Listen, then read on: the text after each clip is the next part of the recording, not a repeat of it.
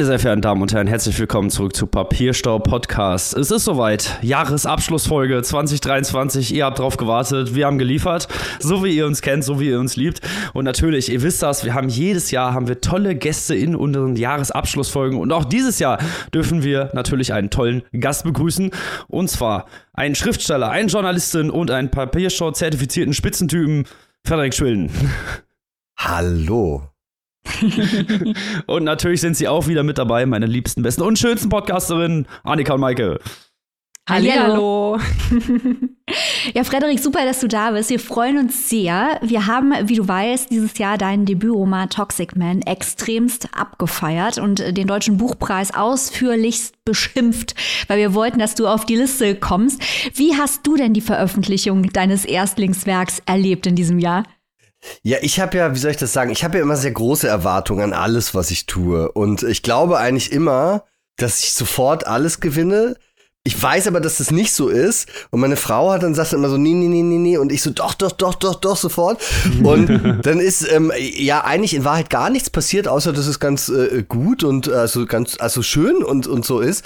Aber ich hatte mir, ähm, ich weiß nicht, ich hatte mir mehr rote Teppiche natürlich vorgestellt, bin aber gar nicht enttäuscht, sondern es war einfach ein sehr gutes Jahr und die, die Rezeption auch meines Buchs hat mich auch total gefreut, weil, also da waren so, so ein paar Besprechungen, die fand ich richtig gut, weil ich da immer so das Gefühl hatte, da hat jemand in seinem eigenen Kopf nach irgendwas gesucht und sowas projiziert und so. Also das, glaube ich, ist ja auch immer so, dass Besprechungen von Werken, egal ob es jetzt Buch, Musik, Kunst, Theater, wie auch immer ist, das hat ja ganz viel was mit der Situation, in der die Leute, die das besprechen, sind, zu tun. Und das habe ich bei so ein paar Sachen rausgelesen. Das fand ich ganz äh, wunderschön. Ja, in deinem Buch kamen ja viele Themen zusammen, die generell in der Literatur in diesem Jahr und auch schon in den vergangenen Jahren äh, eine große Rolle gespielt haben. Ganz besonders wichtig natürlich das Autofiktionale. Das ist vor dem Hintergrund dessen, was du gerade gesagt hast, äh, super interessant, weil man wahrscheinlich selber als Schriftsteller manchmal Probleme hat. Also die objektive Wahrnehmung der Journalistin, die weiß, es existiert natürlich nicht, man strebt sie an. Und äh, hier ist es ja eine ganz besondere Art der Schriftstellerei, persönliche Erfahrung. Wir haben uns ja, wie du weißt, auch den Wolf gegoogelt, um zu gucken, gucken, was so wahr sein könnte und was fiktionalisiert sein könnte. Warum hast du die autofiktionale Form, die ja bekanntlich in psychoanalytischen Theorien wurzelt, hier gewählt? Ach, ehrlich gesagt, also na, Be Bequemlichkeit, Narzissmus äh, und äh, Erfolgsgarantie. Also das, nee, das war so das naheliegendste. Ich hatte tatsächlich, also gibt's schon so viele Dinge in meinem Kopf, die ich erzählenswert finde. Also so. Aber da, da war das dann einfach so. Also es gibt wirklich ganz viele Geschichten, die ich auch im Kopf schon habe, die teilweise auch also die real passiert sind, habe ich gedacht, na ja, weiß nicht, dann dann muss ich ja so so Daniel Kehlmann werden oder so. Was gar nicht schlimm ist, also ne, wirklich, also der ist mir auch sehr sympathisch geworden, als ich gelesen habe, dass er sich eine Playstation gekauft hat und sein Kind Playstation spielt. Meinst du, das macht den menschlich? na, das, na, das ist ja so, also ich war einmal auf der Frankfurter Buchmesse, einmal in meinem Leben und das war wirklich das Traurigste, was ich je gesehen habe. Das waren also Schriftsteller und Schriftstellerinnen, die so ganz die wollten alle ernst sein. Ich habe alle nach Drogen gefragt, jeden. Also wirklich jeden, der so, hallo, haben Sie Kokain oder Ecstasy? Und ich habe mich aber auch immer so vorgestellt, so, guten Tag, Frederik Schwilden, ja. Und es war, wann das 2015 oder so. Und alle so, mm, nein, also wir trinken Wein. Und das war wirklich so, so, und dann hab ich gesagt, oh Mann, hab doch mal Spaß. Und dann, und dann war so, so ein Typ von der, warte mal, FAZ, Jürgen Kauber heißt der. Ich glaube, das ist der Herausgeber. Ich weiß sowas ja nie. Oh mein Gott, das ist der, der hat sich doch mit Ijoma angelegt, Kaube. Ja, ja, der war das doch. Ja, ja, und der, der hat mich dann aber so angeguckt angeguckt, was machen Sie denn hier? Und dann habe ich gesagt, naja, ich bin, also ich bin bei die Welt am Sonntag, da war ich damals im Feuilleton und dann, na, hat er mit, ja, und also, äh, ja, was machen Sie denn? Die, ja, spielen, das sehen Sie doch. Und dann, wie, spielen? Ja, weiß Ihr Arbeitgeber, dass Sie so darüber reden? Und ich so, ja, ja, deswegen hat er mich ja auch eingestellt. Und das war so, ich gesagt, oh nein. Und diese Ernsthaftigkeit. Und jedenfalls, das habe ich bei der Playstation von Daniel Kehlmann dann, da habe ich gemerkt, es gibt auch Menschen, die sich selber nicht zu ernst nehmen und einfach sagen, PlayStation mit den Kindern spielen ist total super. Und das finde ich auch ganz wichtig, weil nichts ist hier schlimmer als so Bildungsbürger-Kitsch, ähm, wo man dann nur die Erstausgabe von, weiß ich nicht, irgendjemandem halt lesen darf und der Rest ist doof. Ich finde es so lustig, dass Jürgen Kaube das zweite Mal Thema ist in unserer so? Jahresabschlussfolge. Als ich schon mal Mangold nämlich zu Gast war, haben wir mit ihm drüber geredet, dass Kaube in der Fatz äh, dicke Tränen vergossen hat, weil er mit Christian Kracht äh, Rindertatar essen durfte und Kaube nicht. toll, wie Kaube sich immer wieder hier rein äh, schummelt. Aber noch eine Zwischenfrage. Was habt ihr eigentlich immer alle mit Kehlmann? Klavinic, Menasse, Kracht, jetzt du. Warum ist Kehlmann immer der Referenzpunkt? Das das ist, äh, das ist, also, ich glaube, das ist wirklich Zufall. Ich glaube, also ich kenne den nicht, ich habe den nie persönlich getroffen oder so.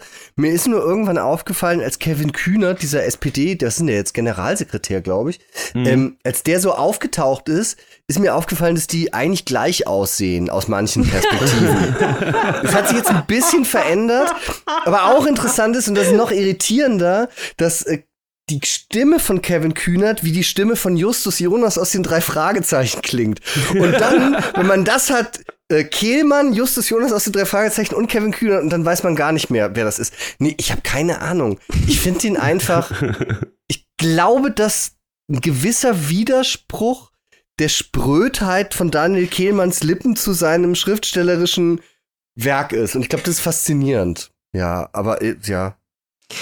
Aber wo wir, wo wir gerade schon beim Thema Mann sind, äh, vielleicht noch mal kurz zurück zu Toxic Man, zu ja. deinem Buch und zu dem ganzen Thema überhaupt mal Männlichkeit beziehungsweise Auswirkungen des Patriarchats. Das ist ja bei uns ja auch äh, schon seit Jahren, seit unserem guten alten Freund Klaus Teweleit und seinen Männerfantasien hier ein absolutes Dauerbrenner-Thema bei uns. Das ganze Thema auch Männerkörper, die Verletzlichkeit, die eigene Verletzlichkeit, das waren ja auch Themen, die in deinem Debüt sehr schön herausgearbeitet wurden, auch im Vergleich natürlich zu Frauen? Wird es bei Frauen anders wahrgenommen? Und auch die Frage, in welcher Form kann dann am Ende positive Männlichkeit entstehen? Oder was braucht es für positive Männlichkeit oder dieses Bild, dieses toxische, toxische loszuwerden? Was, was ist da bei dir alles zusammengekommen? also, was bei mir, Moment, was bei mir zusammenkommt oder wo, wo es positive Männlichkeit gibt? Jetzt musst, musst du mal, also, also äh, gerne, gerne auch letzteres. Äh, das ja. natürlich äh, angefangen von deinem wirklich sehr, sehr schönen Hemd, wenn ich das einmal kurz sagen oh, darf. Ja, das ist ein, also, also, stimmt, man sieht's ja gar nicht, weil wir, also die anderen hören ja, also ich kann es erklären, das ist ein Seidenhemd der Firma Casablanca, die von so einem äh, sehr sehr dicken marokkanischen Designer gemacht werden, der aber interessanterweise sehr kleine Größen hat. Also wenn ich eine Hose von dem kaufe, dann muss das XXL sein, obwohl ich äh, ja, was wiege ich 78 Kilo. Also der hat sehr kleine Größen und auch das Hemd ist äh, XXL. Und da ist ein äh, Formel 1 Fahrer drauf in einer rosa Landschaft.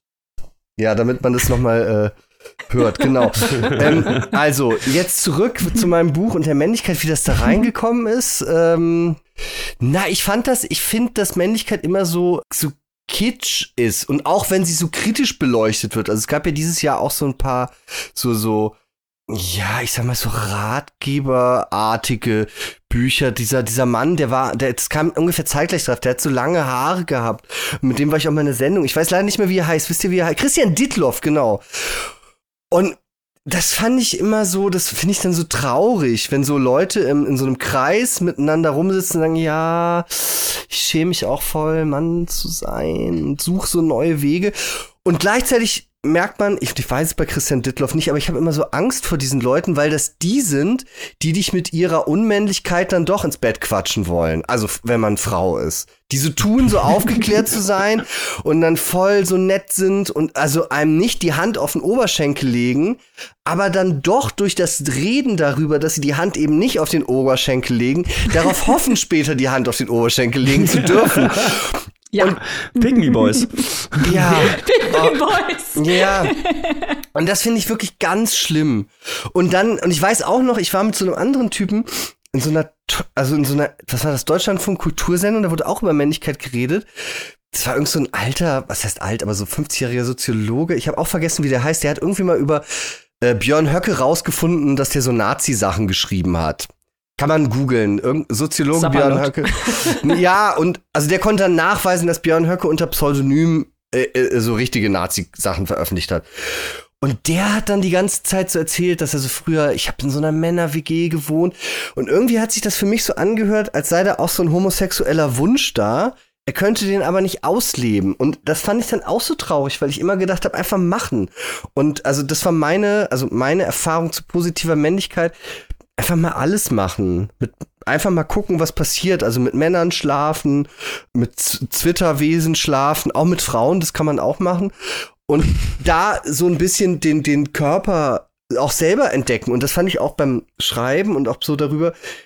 Es gibt ja kein männliches Körperbewusstsein auf eine Art. Also es gibt so heute Leute, die wollen pumpen, also dann brauchen die so eine Rüstung oder die wollen Stärke, aber dieses, es gibt eigentlich ja noch keine sozusagen body-positiven Männer im Sinne wie in der Vermarktung von so einer Duff Hautcreme-Werbung, wo einfach auch so mhm. faltige oder dicke oder Männer zu sehen sind und Männerkörper sind halt so. Also die wenigsten Leute haben eben ein Sixpack und deswegen fand ich das gut, da mal genau hinzugucken und auch so mal, äh, ja, so eigentlich so wie Charlotte Roche so abgeguckt, so Risse im After mal zu präsentieren.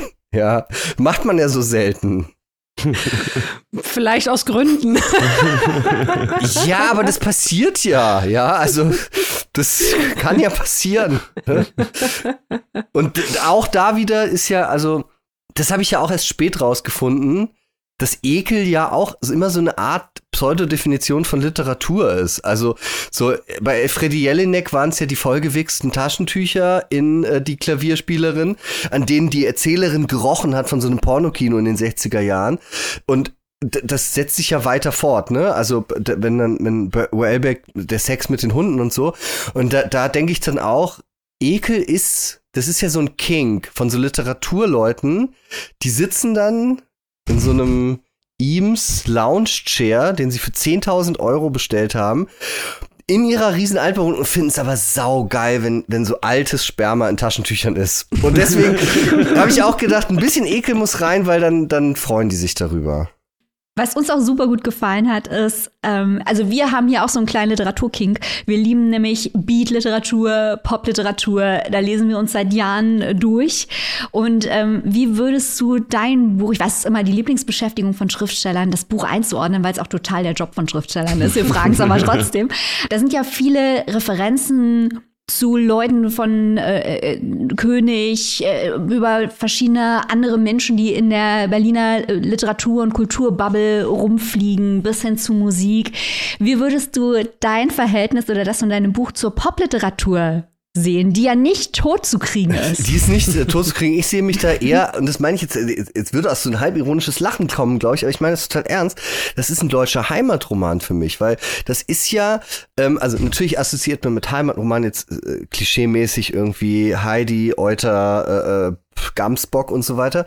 Aber das ist ja, dass diese, diese Szenen, diese Welt, die ich da erzähle, das war nun mal eine Zeit lang meine Welt. Und zwar so von 2008 hm, bis, weiß nicht, 2017, 19, 20 sowas. Also ich wollte in Berlin auf jede Party gehen, mit allen Leuten Kokain schnupfen und auch schlafen, weil ich gehofft habe, dass mich das weiterbringt. Also wirklich im Sinne von, weil dann, ah, da ist jetzt die Ausstellungseröffnung und dann kann man ja den kennenlernen und so weiter. Und das war eine Zeit lang eben mein Leben. Und das ist jetzt gar nicht so abstrakte Popliteratur, sondern ja Heimatroman. Und das hat sich dann natürlich ein bisschen geändert durch, dadurch, dass ich zwei Kinder mit meiner Frau bekommen habe, dass wir ähm, nach Erlangen gezogen sind und, und, und einfach auch selber so älter werden und dann auch nicht mehr so, also jetzt denke ich mir nicht mehr, boah, ich muss jetzt auf diese Party da und schon wieder mit dem Kurator der Venedig Biennale schlafen. So, das ist ja, weil das hat man ja irgendwann dann gemacht und das fand ich auch letztens wirklich so verrückt, als ich so Partyfotos vom Gallery Weekend in Berlin gesehen habe. Und ich weiß noch, wie aufregend ich das fand, als ich das erste Mal da war und so halb reingeschummelt und mich hat so ein Künstler damals mitgenommen und dann denkst du, wow, das ist ja der oder die und die haben die Ausstellung in, in New York gerade gehabt und so und jetzt habe ich mir das angeguckt und habe mir gedacht, okay, da sitzen immer noch die gleichen Leute, die haben nur ein bisschen mehr Falten und mehr Geld oder größere Drogenprobleme. Und das, das hat mich so, das hat mich so darin bestätigt, das Landleben, so, dass es so gut ist, da nicht mehr zu sein. Nur manchmal so als Gast reinzuspitzen. Und ist es Popliteratur? Nee, also nochmal Heimatroman. Es kommt äh, natürlich, ähm, Pop kommt da drin vor, das ist mir ja ganz wichtig, ne? Also Musik und Kunst, das ist ja das, was mich, als das meine ich jetzt auch unironisch, nur weil das so klingt, es hat mich schon auch im Leben gehalten, ne? Weil da war ganz viel anders, ganz hässlich und schlimm und aber so Kunst und ähm, Musik und, und Mode und so, das hat mich schon am Leben gehalten. Was uns in diesem Jahr auch besonders interessiert hat, und da bist du auch genau der richtige Ansprechpartner für, ist die Verbindung von Literatur und Journalismus. Also wir haben eine Sonderfolge in diesem Jahr gemacht zum Thema literarischer Journalismus. Was unterscheidet beides? Was sind die Verbindungen? Wir haben viel über Kracht gesprochen. Wir haben in unserem Buchclub mit den Mitgliedern unserer Community über Moritz von Uslar und Deutschboden gesprochen. Wie erlebst du als jemand, der auch in beiden Feldern tätig ist, äh, die Unterschiede oder auch die Verbindungen zwischen Literatur und Journalismus? Hm, ich erinnere mich, das war vor hm, drei, vier, fünf Jahren, da ist mal so ein Artikel erschienen über diese Journalistenbücher. Also so nach dem Motto, da kommen jetzt Journalisten und Journalistinnen, die die Romane schreiben. das ist ja das total naheliegendste, weil man muss ja Geld verdienen. Und also für ganz viele Leute ist der Journalismus einfach auch ein super, ähm, wie soll ich das sagen, super Stipendium. Ne? Man kriegt Geld und noch besser, man kriegt Kontakte. Und die Leute glauben dann, man sei wichtig oder talentiert, nur weil man für irgendeine schlechte Zeitung arbeitet. Und so kann man sich dann hochschummeln und auch zum, zum, zum, also zum Buchvertrag schummeln. Ne? Ähm, also das würdest du empfehlen? ja, absolut, natürlich, ja klar. Okay, gut. Ja, Haben wir gleich mal noch einen Berufstipp heute rausgehauen. Ja. Und, naja, weil, weil ich meine jetzt mal wirklich ernsthaft, und das meine ich jetzt auch, also wenn man nicht reich ist oder sehr viel verdient oder einen reichen Partner hat, ist es eigentlich nicht möglich, als Schriftsteller, als Schriftstellerin wirklich zu leben. Das geht nicht. Es ist nicht möglich.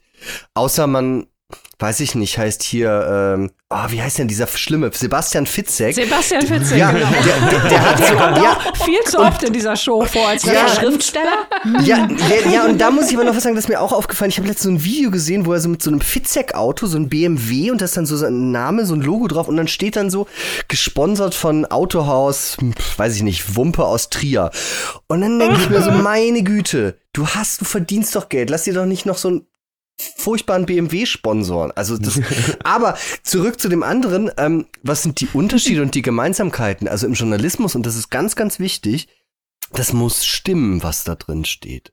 Und ähm, da ist etwas, da, da habe ich auch absolut kein Verständnis. Es gibt äh, wirklich ja einige Fälle, die es, wenn wir äh, zurückgehen, wie heißt hier der, ist inzwischen Tennistrainer, der hat sich die Interviews ja ausgedacht, der ist so Tennis-Squash-Trainer in ah, Los Angeles. Äh, ja. Äh, über den haben wir auch gesprochen. Ja, Tom Kummer. Tom Kummer, genau.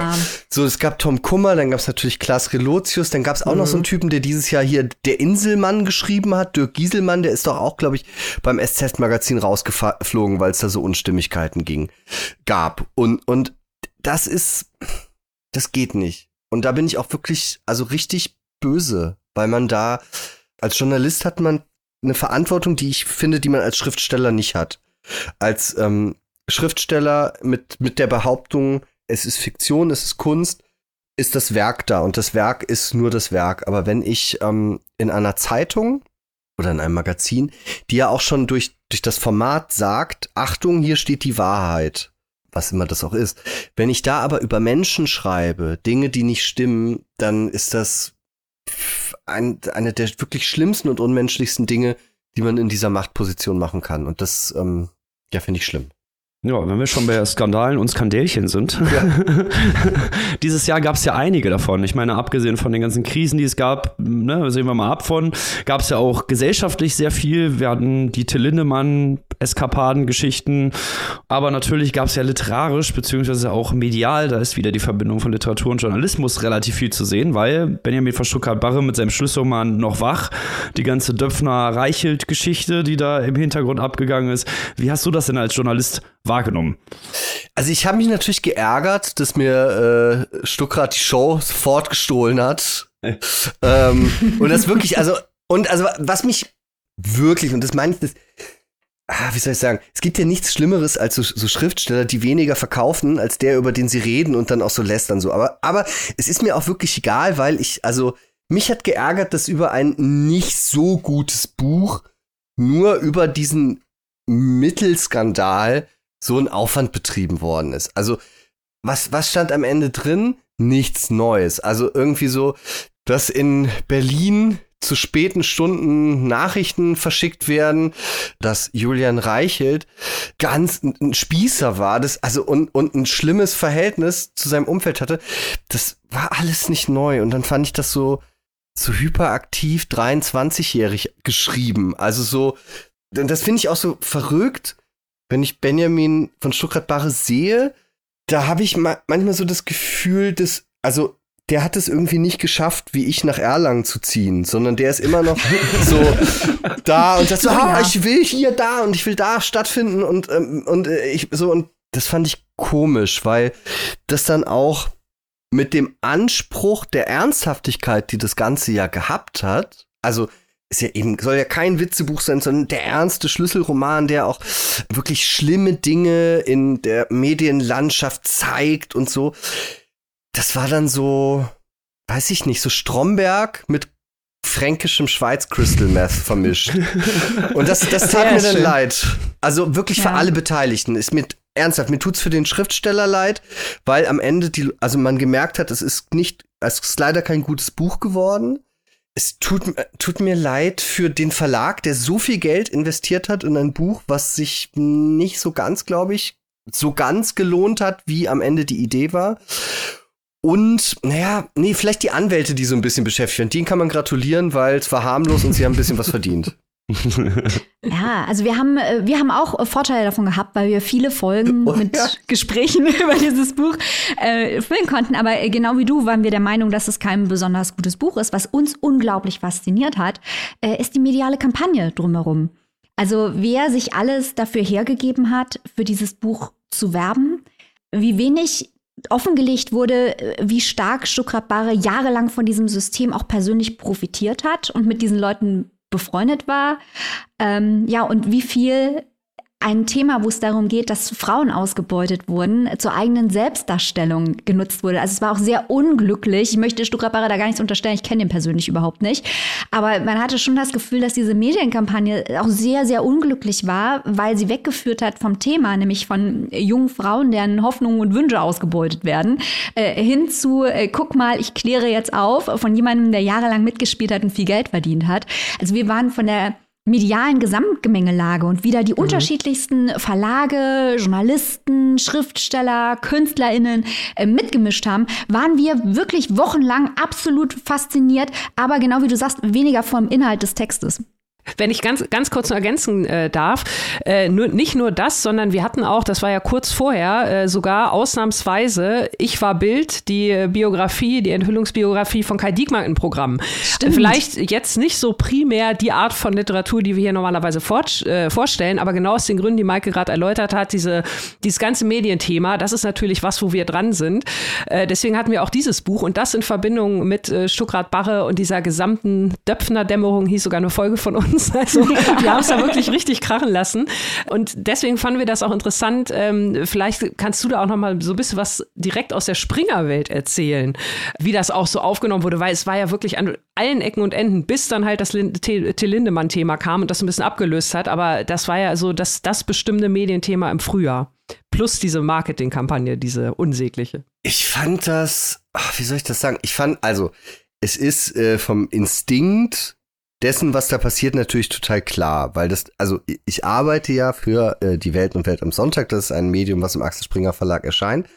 Und natürlich ist es so, dass Menschen, nicht alle, aber einige, die vor allen Dingen auch zum Beispiel die Welt am Sonntag oder die Welt nicht lesen, natürlich ein Bild dazu haben im Kopf und sagen Axel Springer, Axel Springer ist äh, böse, der äh, weiß ich nicht äh, irgendwie Kapitalismus, äh, konservativ, rechts, keine Ahnung, so. Und ähm, dass, dass man sich da total drauf stürzt, ist total klar. Und ähm, dass man natürlich, und das darf man auch nicht vergessen, Matthias Döpfner ist wahrscheinlich der erste deutsche Angestellte oder nicht sogar vielleicht sogar der erste Angestellte auf der gesamten Welt, der Milliardär als Angestellter geworden ist. Also das ist natürlich auch eine große Fallhöhe, ne? Also und dass man da, also jetzt nur als als Figur, ja, auf die man etwas schießt aus der Perspektive derjenigen, die die da dann auch ähm, Artikel schreiben und so. Das ist ja etwas Großes, was man stürzen kann. Und tatsächlich ist ja auch körperlich sehr groß. Also ich mag ihn äh, sehr. Und immer wenn wir uns unterhalten, muss ich aber immer ganz nach oben gucken. Und das ist so, und das ist ja, und ich, dann habe ich letztens auch gedacht, wenn ich zum Beispiel mal, wir haben, wir wohnen in so einem Haus aus den 20er Jahren, von, also von 1920, und nicht 2020. Und ähm, ich glaube, der könnte gar nicht aufrecht durch die Stockwerke hier bei uns gehen, weil die Decken noch so ein bisschen niedriger sind. Ich fand das für das, was es war, ehrlich gesagt ein bisschen viel. Und das fand ich aber auch bei ganz vielen anderen Sachen. Also ohne dass ich jetzt Vorwürfe bei all jetzt Fällen, über die wir sprechen, die möchte ich nicht tatsächlich nicht bewerten, weil sie nicht wirklich bewiesen sind. Aber wenn wir so das Jahr in Skandalen mit Männern denken, ja, dann haben wir Till Lindemann, äh, genau, dann gab es ja Hubert Aiwanger mit dem Flugblatt und so zum Beispiel. Das Problem an Journalismus ist eben, es muss wahr sein und ich finde, man muss den Beweis führen. Und der Beweis muss am Ende wirklich schlüssig geführt werden. Und es gibt's in, in der New York Times sagt man zum Beispiel, es muss zwei Quellen geben, unabhängig voneinander. Die müssen mit Namen sein. Und dazu stehen, das zu sagen. Und dann ist die Geschichte wasserdicht, dann können wir die veröffentlichen. Und das ist bei all diesen Sachen so wichtig, dass ich das fände, wenn es ein, also wenn es beweisbar wäre, ist es absolut richtig, über all diese Sachen zu schreiben. So finde ich aber auch die, die Verantwortung vom Journalismus so ein bisschen nicht so eingelöst. Das war auch bei dieser Johann König, also dem Galeristen Johann König Sache in dem Artikel in der Zeit. Ich glaube, ich weiß gar nicht, ob der dieses Jahr war, aber der wehte auf jeden Fall noch so nach. Am Ende muss die Zeit ganz viel da zurücknehmen davon, und was ist davon jetzt übrig? Also, entweder Johann König ist ein Krimineller, dann muss man das aber beweisen und auch die Beweisführung führen. Also, wenn am Ende nichts Justiziables und auch kein wirklicher Beweis übrig bleibt, ist das scheiße und zwar für alle. Weil der Journalismus sich unglaubwürdig gemacht hat, weil man, ja, also das, das ist blöd. Und das fand ich bei all diesen Sachen, dass man vielleicht noch mal, auch wenn ich da aus, aus einer ganz anderen Richtung komme, aber ich glaube, dass mehr Recherche doch manchmal gut wäre. Lindemann hat es immerhin geschafft, und das hat keiner von uns drei in diesem Podcast kommen sehen, dass wir zum allerersten Mal in der Geschichte dieser Show ein Porno kommentiert haben, weil wir aus mm. Recherchezwecken uns das nämlich alles reingezogen haben. Was für ein Jahr. Das war dieser Porno, den, den er in Prag gedreht hat, ne? Ja. Ja. Genau. Und äh, genau. dem nicht genug, wir haben uns auch den Trailer zu dem äh, Wellbeck-Porno angeschaut, äh, um nochmal zu einem anderen Toxic Man zu kommen. Also wir haben es in diesem Jahr auch wirklich richtig krachen lassen. Thema Ekel. Ekel war ja vorhin schon mal das Stichwort. Das möchte ich hier, also das hat uns alle drei auch nachhaltig verstört. Vor allem auch dieses kurze Büchlein, was er dann dahinter geschrieben hat. Mm. Ähm, da hätte man vielleicht einfach auch mal schweigen sollen. Ja, und das, das sagen wir als Leute, die eigentlich Wellbeck sehr, sehr schätzen für seine Literatur. Dieses Büchlein, das ging gar nicht.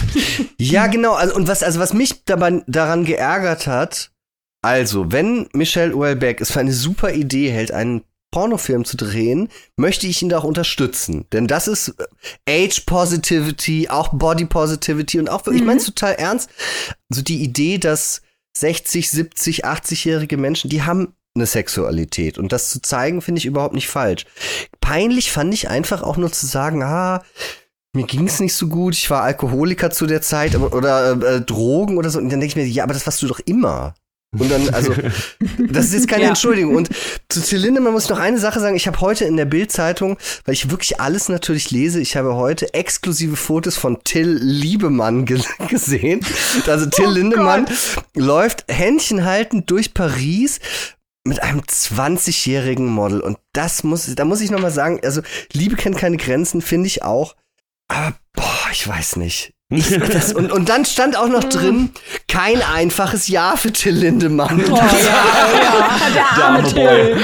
Er musste seine Peniskanone verschrotten, ne? Also ja, das ist schon schlimm genug. Das fand ich toll. Also, ja. Ja, ja. Ein anderes äh, schreckliches Tief in diesem Jahr war, als wir beim Bachmann-Preis waren und du warst nicht da. Wir machen uns ja vorher immer Gedanken, wer wohl in diesem Jahr eingeladen wird und gehen der Jury auf den Keks und fragen die aus und so, die uns natürlich nie was verraten. Wir haben auch Anfrage in diesem Jahr von einem großen deutschen Schriftsteller bekommen, der sich interessiert hat für den Bachmann-Preis, dem wir alle Kontakte hergestellt haben, der dann aber wegen eines Paralleltermins, wie sich später herausstellen sollte, äh, nicht teilnehmen konnte. Aber wir haben gedacht, vielleicht kommst du ja vorbei. Wieso warst du nicht beim Bachmann-Preis? Wann kommst du zum Bachmann-Preis? Und gleich erzählen wir dir gerne auch noch ein bisschen was über den Bachmann-Preis, wie es dieses Jahr war, wenn du möchtest. Ja, also meine erste äh, mein erstes Erlebnis zum Bachmann-Preis war die Lesung von Jörg Fauser. Also da war ich natürlich nicht selber da, ne? Weil die war sagen, bist du gar nicht geboren. Wahrscheinlich nicht, oder? Ich guck mal, ich guck mal kurz nach. Jörg Fauser Lesung Bachmann-Preis. Wahrscheinlich war es sogar in meinem Jahr. Äh, in meinem Geburtsjahr. Nee, 84. Da war ich vier Jahre, ah. also vier Jahre später bin ich geboren worden. ähm, das, ich fand das total knapp. gut. Ja, knapp. weil ähm, der da auch so über Literatur so ein bisschen abfällig geredet hat und eben gesagt hat, naja, er ist halt, äh, ich weiß gar nicht mehr, wie er es gesagt hat. Hat er gesagt, er ist Kaufmann und er verkauft seine Texte oder also so in die Richtung hat er das so formuliert. Das fand ich sehr, sehr schön. Im Allgemeinen, ach, warum ich da nicht da war, ich verreis wirklich immer seltener gerne und fand das, fand das auch, das an dieser Wellbeck-Sache so schön, da hat er dann gesagt, weil ja diese ganzen Puff-Bums-Exkursionen, es sollte ja eigentlich nach Marokko gehen und so. Und da hat, da hat er ja auch dann gesagt, äh, ja, er selber, er verreist eben nicht mehr so gerne, weil es wird ja, wenn, immer alles für ihn bezahlt. Und dann ist aber ja so, der Bachmann-Preis, ich, ich, also meine Ansprüche beim Übernachten sind ja auch sehr groß. Und ich weiß, es ist ja bestimmt, im Kulturbetrieb ist ja bestimmt nie Geld da. Und was ich habe ich auch bei meinen eigenen Lesungen gemacht. Ich habe bei meinen eigenen Lesungen immer so viel Geld für Champagner selbst ausgegeben, weil ich wusste, die können das ja selber gar nicht bezahlen. Also, weil natürlich kann ich nicht von einem Kulturzentrum sagen, so hier, kaufen Sie mal bitte drei Flaschen irgendwie. Und das wäre auch ein Minusgeschäft immer für mich dann. Ja, also das hat auch, also ich habe schon gemerkt, lesen muss man sich auch leisten können. Ne? Aber den Bürgermeisterempfang als Party können wir empfehlen. Ja, ja. okay, ja. sehr gut. Ist in einem Schloss, gibt ein Riesenbuffet. Ja. Also hätte, ich glaube, das und wird saufen dir gefallen. umsonst. Ist ja. und, ist, und Jörg Haider ist doch da gestorben, oder? Also, Was? Nicht, nicht während ja, einer Lesung. nee, hier steht, Jörg Haider fährt allein die Wörthersee-Autobahn Richtung Klagenfurt, genau. Ja, das, das fand ich dann wieder glamourös, weil das ja so ein bisschen wie Jörg Haider ist ja so Fa Falco und Grace Jones des Rechtspopulismus. Und das finde ich irgendwie, vielleicht wäre das ganz schön, einfach mal so, so ins, zur Inspiration mal zu gucken, weil lustig, Falco ist, äh, nicht Falco, Jörg Haider ist ja in einem Phaeton bei Klagenfurt äh, verunglückt. Und der Phaeton auch ein Irre, das ja VW ein Auto nach einem brennenden Wagen aus der Mythologie benennt. Also das ist ja saubescheuert, aber schön. Ja, Bumm, hast du schon ein Thema für deinen Text, den du lesen kannst? Ja, der, der VW Jörg, Jörgs Phaeton. Richtig, ja. Aber muss man nicht mit so Leuten schlafen, um da hinzukommen? Also, das sind doch so Leute, die nominieren dann ein. So, die heißen mhm. doch so Philipp Tingler zum Beispiel. Zum Beispiel. Oder Insa Wilke, Mitu Sanyal. Und ich, ich hatte, also ich weiß nicht mit wem man, aber mu muss man mit denen was haben? Jetzt ernsthaft? Insa hat zu uns gesagt, nein. Könnte sich da einfach so bewerben. Ich guck mir die mal an. Also wir, ja, wir können das also leider überhaupt nicht beurteilen, inwiefern das mhm. Einfluss auf die Chancen hat. Aber es lohnt sich auf jeden Fall, dorthin zu fahren. Also okay. sprich, es lohnt sich auch auf jeden Fall dafür, sich zu bewerben. Das Wetter ist schön, der ah. See ist wundervoll, die Leute sind alle super, super nett. Es gibt richtig leckere Leberkäse, Semmeln mm. und ähm, man trifft immer einfach. Es ist wie Klassenfahrt. Mm. Wir waren jetzt das zweite Mal da und es ist echt wie Klassenfahrt. Total mm. schön. Ja, und um ja. Pressetickets zu kriegen, mussten wir auch mit niemandem schlafen, nur ein bisschen ja. flirty nee. sein. Oh ja, Richtig, das kann ich ja. Ja, ja, ja, ja, ja. Ja, toll. Ja, dann, also nochmal, äh, dann äh, mache ich das auf jeden Fall. Ist auch immer schön im Sommer, ist immer gutes Wetter, kann man mal zum Wörthersee ich, gehen. Ja, ich Eis mag essen. ja wirklich auch Österreich sehr gerne, weil ich wirklich finde, mm. äh, ernsthaft, also also erstmal jetzt über Thomas Bernhard, äh, Friedi Jelinek und äh, über Falco Und aber auch, also Wien. Ich hatte mit meiner äh, Frau, da war, hatten wir, glaube ich, nur ein Kind bisher, ja. Da waren wir spontan in Wien und sind dann ganz lange spontan geblieben, weil das so gut war. Das ist eine echte Stadt, also nicht so eine Kackstadt wie Berlin, sondern da stehen echte Häuser. Und die Menschen haben echten Geschmack und sie tragen echte Schuhe, ne? Und das gibt's in Berlin ja gar nicht zum Beispiel. Und das hat mir wirklich so gut gefallen. Und du gehst in ein Kaffeehaus und die, das wird denen immer so viel über die Bedienung und so und dass die so angeblich so böse sein und so und überhaupt gar nicht. Also ich bin mit meinem Sohn, der war damals zwei und dann waren wir da äh, ähm, im auch vergessen, wie es hieß, da wo, wo Bernhard immer saß und wo dieses Foto da auch hängt so.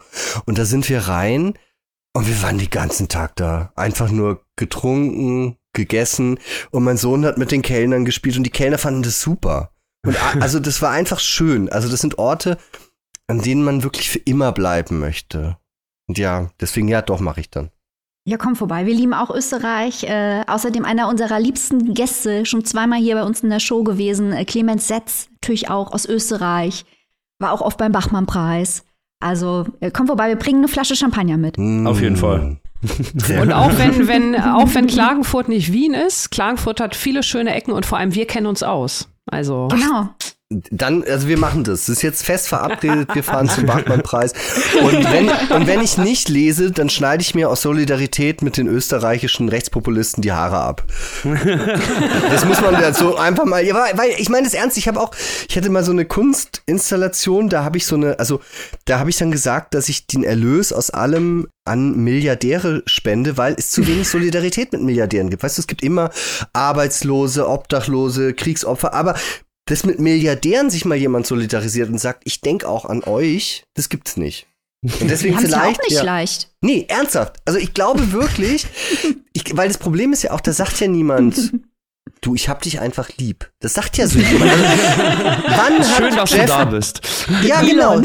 So, Elon und Jeff und wie sie alle heißen, denen sagt doch niemand, weißt du, war echt ein Scheißtag, kann ich bei dir verstehen und aber weißt du, du bist als Mensch auch wertvoll. Das sagt ihm niemand. Ja.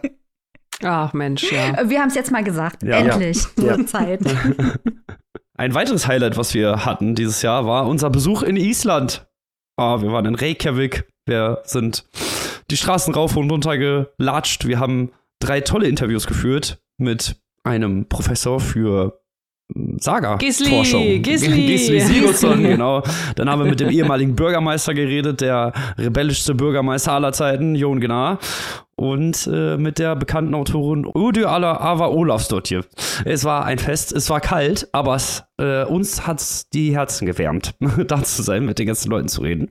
Ähm, Nationalliteratur, wir haben uns natürlich darauf vorbereitet, Halder Lachsnes gelesen, einmal quer durch, Buchclub etc. pp. Nationalliteratur, äh, was kennst du denn aus Island oder was findest du gut? mir, zu Island? Ja. fällt mir das äh, eines der schönsten Fotos ein, was Jürgen Teller jemals gemacht hat. Und zwar Björk in einer ähm, hier so einer Qu- Geysirquelle. Genau. Und das und da ist Björk, glaube ich, gerade auch ihr erstes Kind bekommen. Das ist ähm, also wirklich ein ganz, äh, da ist dieses Kind auch drauf. Und das ist wirklich ein wunderschönes Foto von so einem kleinen Elfenwesen. Und das fand ich, das finde ich sehr, sehr schön. Und weil ich ja auch zwei Kinder habe, ich gucke ja immer äh, die Sendung mit der Maus und Wissen macht A. Und es gibt eine äh, Sendung mit der Maus-Reihe, so eine Sonderreihe, wo Ralf Kaspers immer um die Welt in einen Ort in, so und dann fährt er in die Türkei und dann gibt's eine Folge über Vietnam. Und es gibt eine Island-Folge. Und die fand ich sehr schön, weil im Kinderprogramm Sendung mit der Maus, ich glaube, es ist die, die Kindersendung, in der am meisten nackte Menschen zu sehen sind, weil ich das Gefühl habe, dass alle in Island eigentlich nackt sind. Außer wenn sie also sich zum Nacktsein gehen. Also, ne, man, man kauft so einen großen Schneeanzug, aber dann ab 16 Uhr ist man eben nackt. Und das fand ich total schön. Und das ist auch was übrigens, was ich auch mit Jürgen Teller doch geteilt habe, weil ich hatte mal so eine Kolumne, wo Jürgen mich, mich fotografiert hat mit meinem Sohn.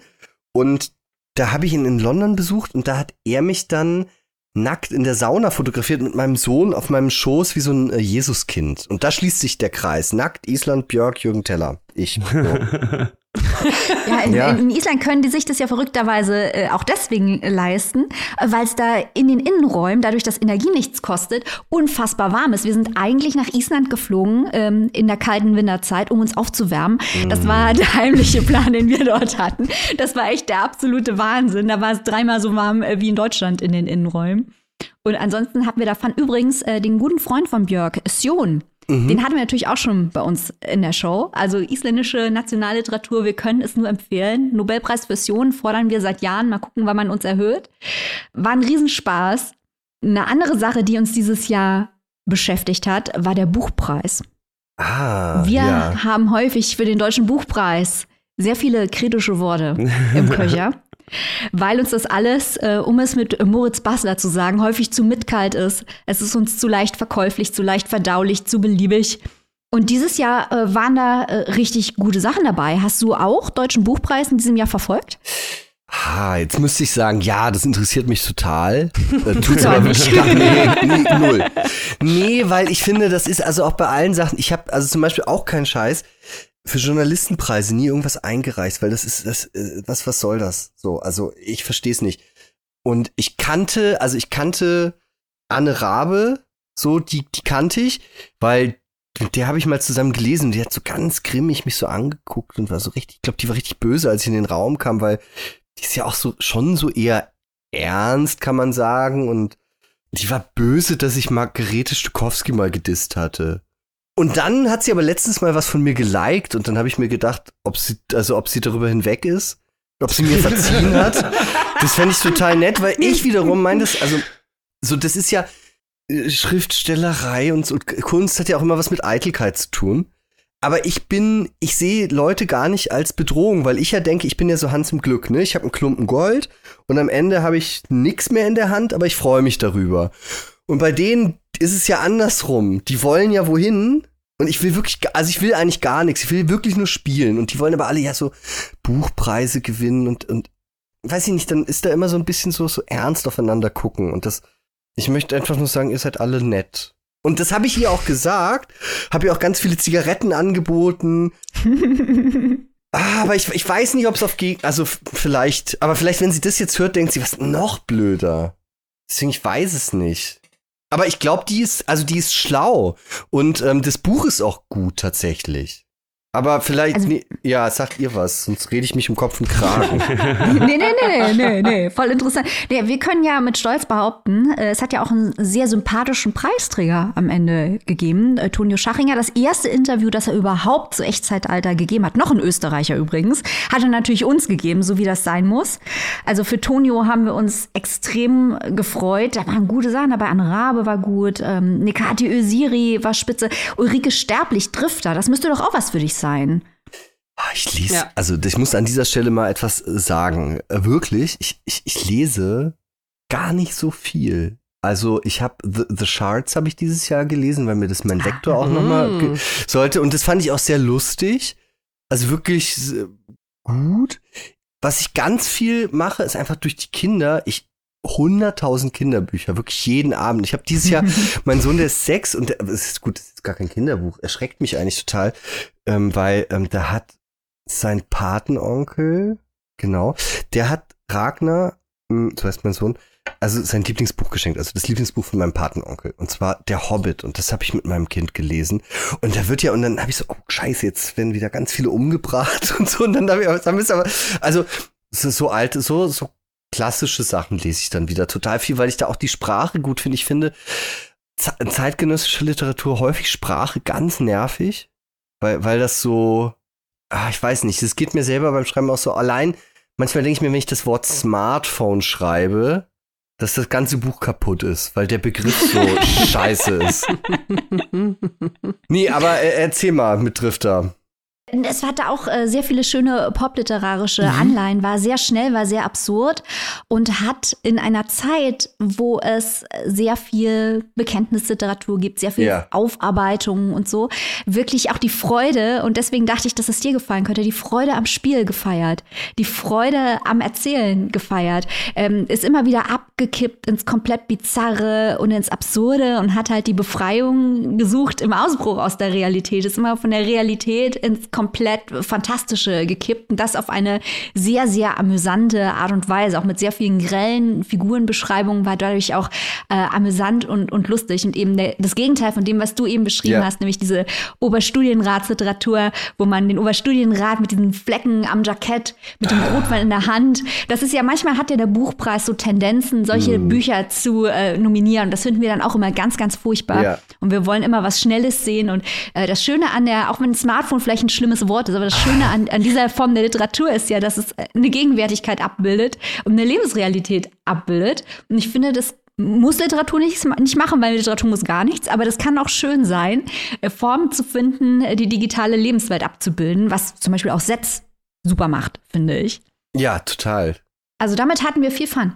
Hm? Bei Clemens, den ich auch nicht kenne, also persönlich, aber da frage ich mich auch häufig, wie, also weil er die digitale Veranschaulichung, also oder die, die durchdringen, das, das, das auch das satirische Überhören des Ganzen, ich frage mich immer, wie haben die so Geheim-Accounts dann auch, wo die sich überall anmelden, wo die dann früher vielleicht hat Clemens Setz auch so heimlich gegruschelt, um zu wissen, wie das ist. ja. Bestimmt. Ja. Recherche, Recherche, Recherche. Ist Clemens Setz noch bei StudiVZ? Gibt es StudiVZ überhaupt noch? ich weiß es nicht. Ich weiß wirklich nicht. Ich war nie bei StudiVZ. Nee. Hier kommt's raus. Ich war da auch drüber. Oder My MySpace gab es ja auch, da konnte man auch so eigene ja. Songs oben am Player abspielen. Ja, bin ich, bin ich raus. Ich, ich feiere nur die literarische Darstellung ja. dieser digitalen Welten, halte mich dort aber nicht auf. Also ich finde dafür, dass du sagst, äh, du liest nicht viel, hast du jetzt aber doch schon einige, haben wir schon einige Bücher durch, äh, auch von diesem Jahr, äh, unsere und, und deine Highlights, auch The Charts. Ich meine, das ist ja jetzt auch kein Buch, was man irgendwie so mal in zwei Mittagspausen durchliest. Das war ja so ein, so ein richtig schöner Schinken äh, zu Jahresbeginn, den wir hier auch sehr abgefeiert haben. Ich fand übrigens, allgemein gab es in diesem Jahr einige wirklich richtig schön dicke, satte Romane zum Durchlesen. Auch äh, Daniel Kehlmann, äh, der war heute auch schon Thema mit Lichtspiel, hat uns hier auch sehr begeistert. Äh, Philipp Oehmke, spannendes Debüt mit Schönwald. Steffen Kopetzky nochmal mit Darmopfer. Also da waren einige wirklich richtig dicke, dicke, fette Romane dabei. Ähm, was hattest du denn sonst noch, auch wenn du sagst, du liest nicht viel, noch für Highlights in 2023, literarisch, aber vielleicht auch privat? Also, was, was war da noch so Meine Highlights. Deine Highlights. Also, ja, ja, also ein großes Highlight ist, dass ich äh, dass, äh, die Einnahme des Medikaments Cortison so weit reduziert habe, dass ich nicht mehr so ein ganz schlimmes Fettgesicht habe. Ich muss ganz lange schon wirklich so viel Cortison nehmen und ähm, das ist so geil, dass das jetzt weg ist, weil ja, ich hatte mal eine ähm, auch so eine Frau aus dem Dschungelcamp in der Bildzeitung gesehen und da stand dann so ah Cortison aufgeschwemmt und ich weiß noch, wie ich das Gesicht echt habe ich gedacht so boah, das tut mir echt leid und dann war ich das selber. Also ich war nicht die Frau im Dschungelcamp leider, aber also das, das würde ich ja auch gerne sein. Aber ich, ich habe also dann selber gemerkt, wie das, ähm, wie, wie echt blöd das ist. Und dass das weg ist, ist wirklich super. Warte mal, ich muss jetzt mal, also traurige Momente dieses Jahr fallen mir jetzt nämlich gerade ein. Alessandro Michele ist nicht mehr der Chefdesigner von Gucci, was für mich ein existenzielles Problem ist, weil wirklich Alessandro Michele mit Gucci und Jeremy Scott bei Moschino, das waren die einzigen Sachen, die ich lustig fand, weil auch die Mode so furchtbar ist. Prada ist ja so, so schwarzes Plastikzeug. Das finde ich wirklich schlimm, das kann ich nicht anziehen. Und deswegen habe ich so eine Krise und wo ich mich jetzt frage, was ziehe ich jetzt an? Also was kann ich jetzt noch tragen? Weil alles ja nur noch. Also da muss man Stuckrad wieder loben, der hat ja immer sehr gute Titel.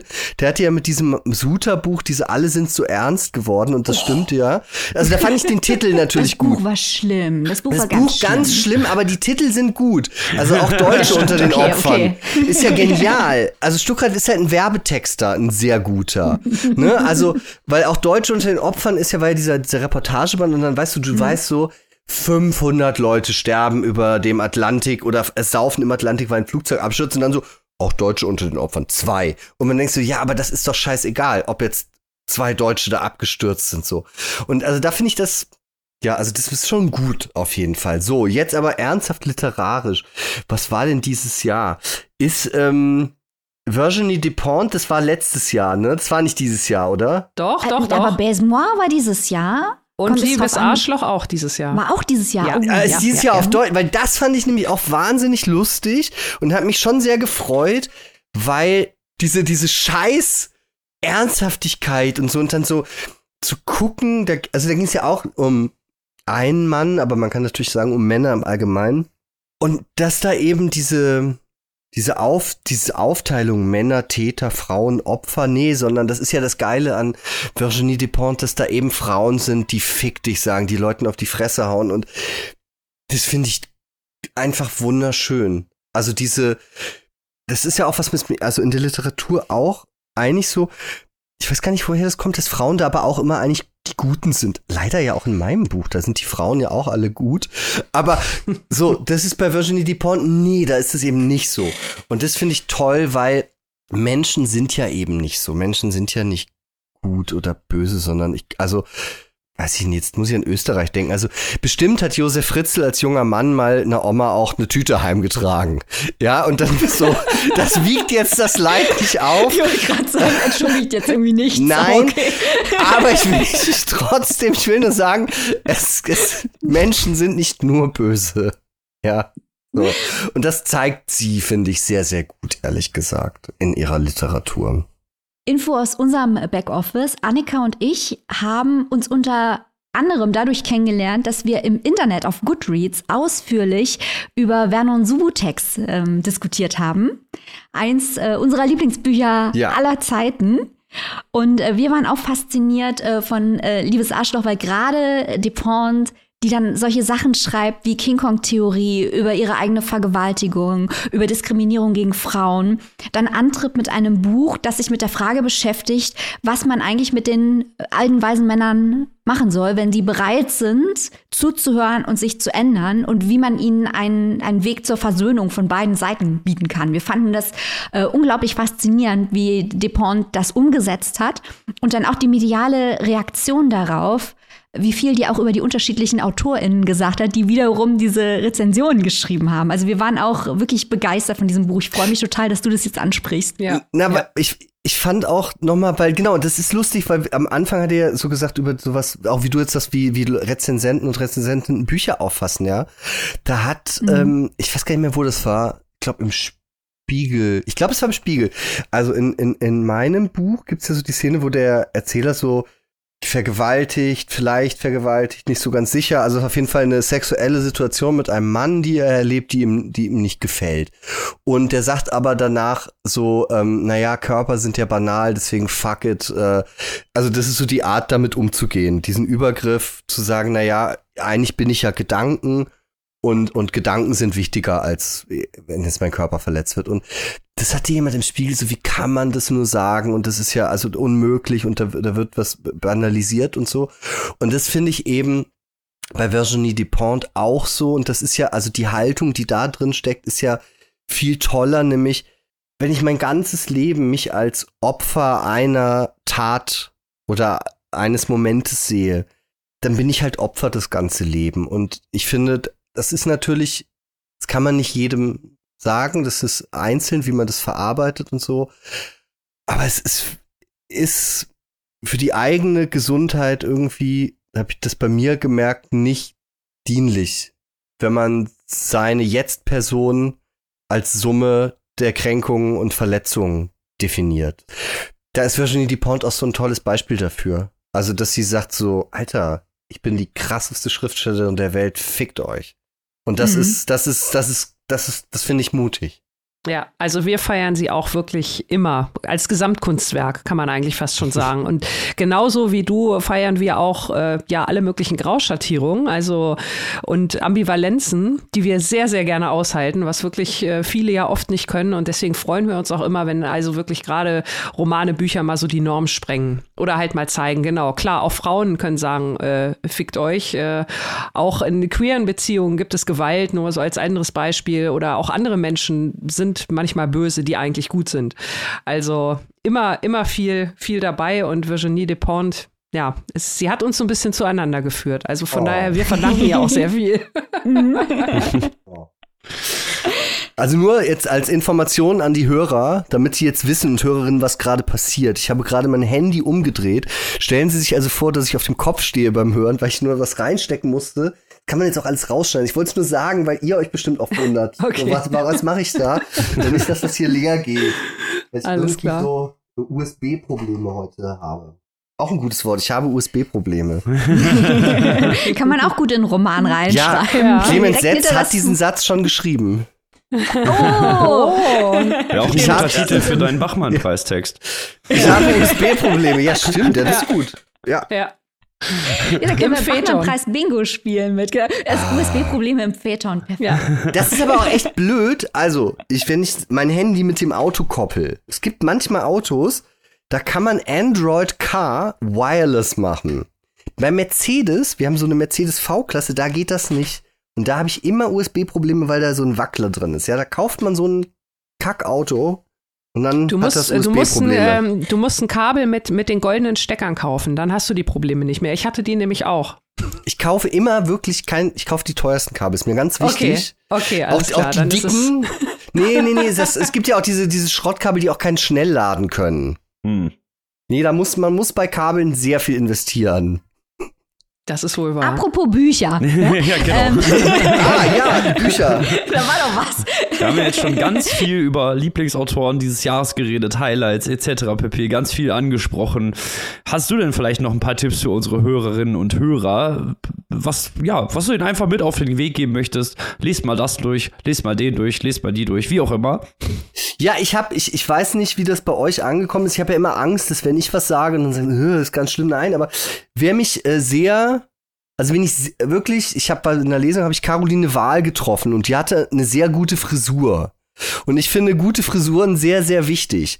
Und ich glaube auch, dass äh, man Bücher von Menschen mit interessanten Frisuren besser lesen kann als Bücher von Menschen mit uninteressanten Frisuren. Und sie hat sich von dem, sie hat wahnsinnig viel Geld verdient dieses Jahr. Und sie hat sich davon ein Mercedes SLK Cabrio gekauft. Und da möchte ich nochmal sagen, Autorinnen und Autoren, die sich Cabrios kaufen, unterstützt die. Macht, dass die noch mehr Cabrios kaufen können, weil ich möchte nicht den hundertsten Autor, der sich einen Biobauernhof um auch so, nee, komm. Also wirklich. Das, deswegen, Juli Caroline, Cedis, da sind wir immer mit dabei. Weiter so. ja, na, aber die macht es doch nicht aus Überzeugung, die Umwelt zu retten, sondern weil es ihr bestimmt auch gut tut. Und das ist ja eigentlich noch schlimmer. Weil man muss sich ja selber vernichten. Mal dieses Healthcare, Leute, ekelhaft. Oh, ja, furchtbar. damit. nee, genau, und also ja, also Juli, ja, Juli C. haben auch eigentlich schon zu viele Leute gelesen, glaube ich. Ja, also Das- Juli C. das- machen viel- wir nicht. Nee. Die, und das ärgert mich auch so. Das ist auch eine, also zum, ich habe ein Trauma jetzt zu meinen, also als mein Buch rauskam, ja, geht man ja natürlich in Buchhandlung und guckt, ob das da da ist, auch wenn es albern ist. Ja, natürlich, ja, habe ich gemacht. So, und was war dann da? Scheiß Juli C. mit dem blöden Schwan. Ja, erste Reihe. Und da habe ich gedacht, in Erlangen, in, in der Buchhandlung, wo ich wohne, ja, und da liege ich dann da nicht. Und dann Juli C. Und dann war ich kurz davor, ganz große Pimmel auf Juli C.'s Buch zu malen. habe ich aber natürlich nicht gemacht. Und dann habe ich mir überlegt, ob ich so Juli C. Bücher signieren sollte mit meinem Namen, damit die Leute dann wenigstens so. Vielen Ja. Dank fürs Kaufen, ihr Frederik Schweden. Ins. Oder Juli C. Buch. umdekorieren. Einfach Ja. umdekorieren. Ja, Ich dekoriere manchmal heimlich um. ja, ja. Vielleicht, vielleicht äh, hören das ja hier genug Leute und werden diesen Fehler bei deinem zweiten Buch nicht nochmal Ja. wiederholen. Zwinker, zwinker. Wie sieht's denn da aus? Gibt's da Pläne? Wann dürfen Ja. wir Neues von dir erwarten? Oh ja. Ah, Das kommt im Frühjahr 2025. Es wird ein Jahrhundertwerk, das ist schon sicher. Man, äh, man muss ja sowas sagen, so mein bisher persönlichstes Buch. So. nee, ist, nee, ja, das sagt man doch, wenn man so in so Ja, im Morgenmagazin seine War bei Sophie Passmann auch bei Pick Me Girls. Ihr bist Oh Gott, Hat sie das also wirklich ich- gesagt? Nein, das hat sie Stand, nicht ich glaube, gesagt. das, ich glaub, das stand da sogar drauf oder so. Ja. Ja. Ja, ja. Sophie Passmann, also ich habe die ja mal Leberkäsbrötchen essen sehen in München. Da fand ich die sehr nett. Und dann hatte ich letztens einen Artikel geschrieben, da kam dann Post von Anwälten. Okay. Okay, Ja. wir wollen alle Details. Also Gut. wir haben hier Pick Me Girls äh, besprochen. Äh, vorher schon äh, alte weiße Männer, da war ich glaube ich nicht dabei. Ich glaube, Robin hat es besprochen. Ja. Jedenfalls kam nichts davon und wir haben es ehrlich versucht, nichts davon gut bei uns weg, weil wir das, den Eindruck hatten, dass hier jemand sehr persönliche Erfahrungen, die ja durchaus ihre Berechtigung haben, äh, auf die Allgemeinheit überträgt und annimmt, was einem selbst passiert, passiert allen. Und diese, diese Übertragung ist der Fehler. Das war kurz zusammengefasst unsere Kritik von Pick Me Girls. Aber jetzt bitte alle Details zu deinem Artikel und dem Anwalt schreiben. Ah, also es war so, nachdem die Hamas sehr viele Menschen in Israel umgebracht hat, und ermordet hat, hatte ich äh, äh, den deutschen Kultur, sonst was Betrieb angeschrieben und wollte ähm, ja einfach mal, weil so, wenn jetzt irgendein Shit irgendwo passiert, gibt's sofort 27 Benefits-Konzerte mit Herbert Grönemeyer und den Olchis oder die Lochis oder wie die heißen. Und es waren, das, die haben mal so YouTube gemacht. Also, die kommen natürlich nicht, aber also solche Leute halt. Und das hat mich total schockiert, dass da einfach niemand was gesagt hat. Und dann hatte ich ganz vielen Leuten so Anfragen ge geschickt. Und dann kam immer nur, ah, gerade leider auf Lesetour. Und dann habe ich so, kein Problem, wirklich nur, es müssen zwei Sätze sein. So, also so, so äh, etwas gegen den Terror quasi. Und da war dann in der, also Sophie Passmann hatte ich auch angefragt und da kam natürlich auch nichts weil sie äh, auf Lesetour war. Und ähm, dann war die Überschrift, sagen wir mal, also die, die Überschrift hat denen dann nicht gefallen. Der Inhalt nicht, also da, da ging nichts, aber die Überschrift war nicht so gut. Und da, ähm, ja, kam dann Post. Auch ein interessanter Fakt übrigens, die einzigen Menschen, die äh, mir je eine Unterlassungserklärung geschickt haben, sind Sophie Passmann und Hans-Georg Maaßen oh, okay. Sportliche Zusammenstellung. Das ist, das ist interessant, ja. ja. Aber auch wieder da, ich liebe alle Menschen und äh, sowohl Sophie Passmann als auch Hans-Georg Maaßen würde ich natürlich, äh, ja, den würde ich auch eine Bratwurst ausgeben. Freundschaftlich die Hand reichen, das ist gut. Ja, ja, nee, das sind auch so Bratwurstesser beide, glaube ich. Wirklich, das ist, das ist ja auch so lustig, weil also das finde ich ja auch an Sophie Passmann so gut, dass sie so eigentlich so unironisch auch so deutsche Heimat ist. Ohne das aber selbst zu wissen, glaube ich. Da ist schon was dran. Oh. Aber du musst zu Ende erzählen aus dem Jahr 2025, ja. äh, was oh. da erscheinen wird, weil Ach so, ähm, ja. Heinz, ja, also Heinz Strunk hat uns ja schon gesagt, er schreibt demnächst der Zauberberg 2 in der ah. Schrift von Terminator 2. Kannst du da mithalten mit dem Heinzer? ähm, oh, ich könnte zu Heinz Strunk was auch Schlimmes erzählen. Ich war mal bei ihm zu Hause. Ich habe ihn interviewt und ach, ich sage jetzt, ich weiß jetzt nicht, ob ah, also, da kriegt man schon auch eine Unterlassungserklärung. Deswegen also es hatte etwas mit einer Toilette zu tun, sag ich nur. Mehr verrate ich jetzt nicht. Aber okay. ich habe es auch damals nicht geschrieben, weil ich ja nett bin. Ja, und ich finde. Aber genau, was wird das bei mir? Nee, bei mir wird es der, der, der Heinzer war schon zweimal bei uns zu Gast ja. und wir lieben ihn total. Ich bin jetzt ich, traurig und ich bestürzt. Bin Fan. Nein, ich bin, ich bin okay. auch Fan. Es ist einfach nur. Aber nicht die Toilette, okay. Ein bisschen zu intensiv gelebt, würde ich sagen. Das, das, eröffnet jetzt auch große Bilder und man weiß gar nicht, was. Also ich will nicht, dass du eine Unterlassungsklage kriegst, aber ich bin, also ich bin interessiert. Ne? Und ich habe gedacht, Wayback war der Tiefpunkt des Jahres. Und was ich auch noch erzählen kann, äh, also das, das ähm, hier der Heinzer, der, der will ja gar nicht der Heinzer genannt werden wahrscheinlich, aber dass der am Abend vorher mit Ijoma Mangold so lange saufen war für das Porträt in der Zeit damals zum goldenen Handschuh. Ja.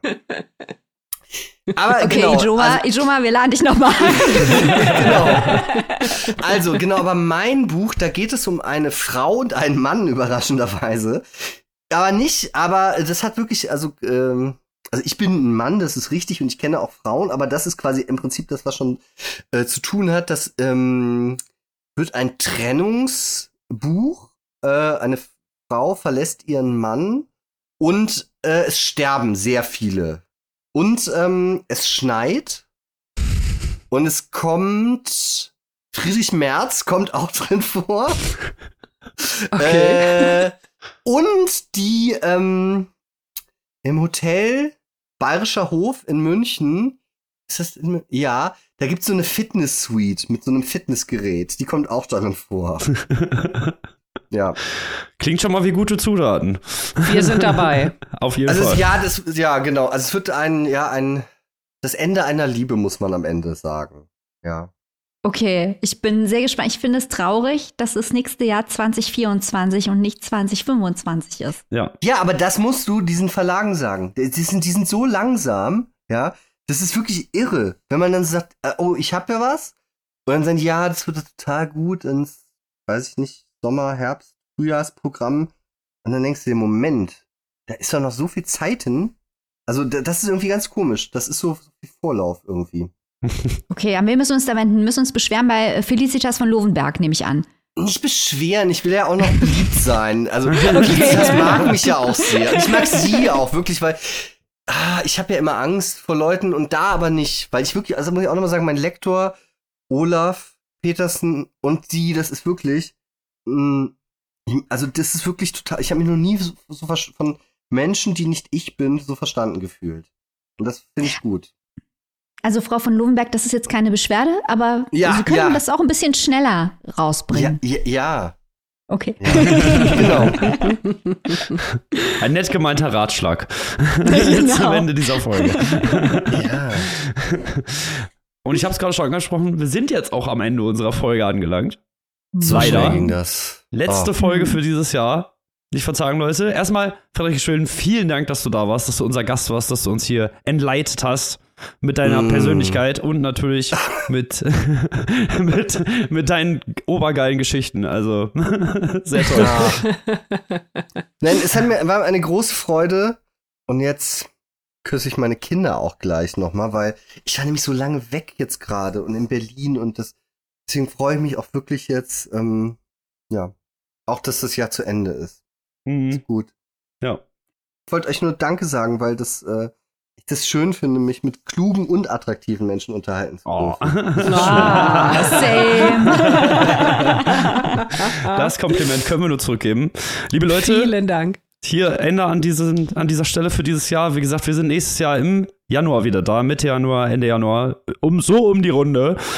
Bis dahin, wie gehabt, bleibt gesund, lest was Gutes, kommt gut ins neue Jahr und gehabt euch wohl. Bis nächstes Jahr. Tschüss. Tschüss. Tschüss!